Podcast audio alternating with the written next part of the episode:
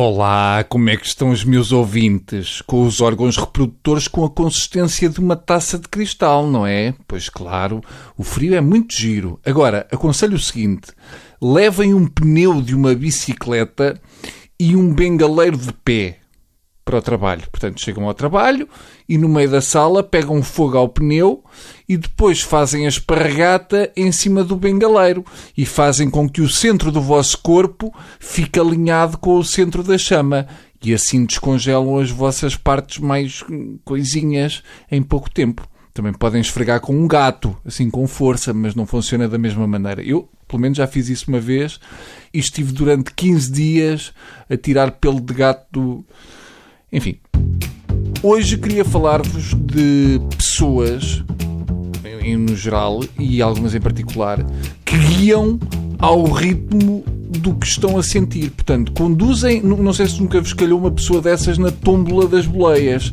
São pessoas maravilhosas, especialmente se vocês tiverem dificuldades em vomitar.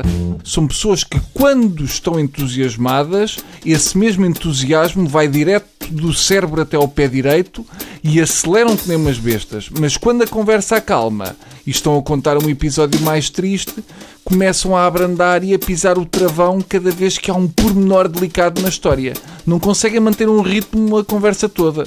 No outro dia fui com uma pessoa que me contou um episódio da vida dele que fez com que nunca passássemos da terceira. Mas atenção, não foi por não haver velocidade suficiente para uma quarta, porque havia até uma quinta com jeito foi porque há certos episódios da vida de uma pessoa que, quando estão a ser contados, fazem com que o pé esquerdo fique com sequelas de AVC e, portanto, não mexe na embreagem. Por isso, simplesmente não mexe. O motor anda ali a esfolar-se todo, já com a garganta toda arranhada de tanto suplicar.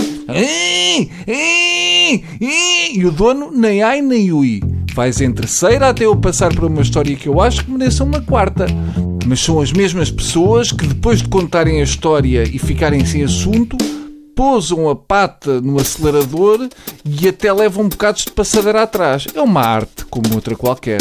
Por isso é que eu só ando com pessoas que saem pouco de casa, porque assim já sei que a velocidade de cruzeiro é constante. Outra técnica que eu às vezes uso com as pessoas chatinhas é ligar logo o rádio. Há pessoas inteligentes que se calam e ficam a ouvir a música.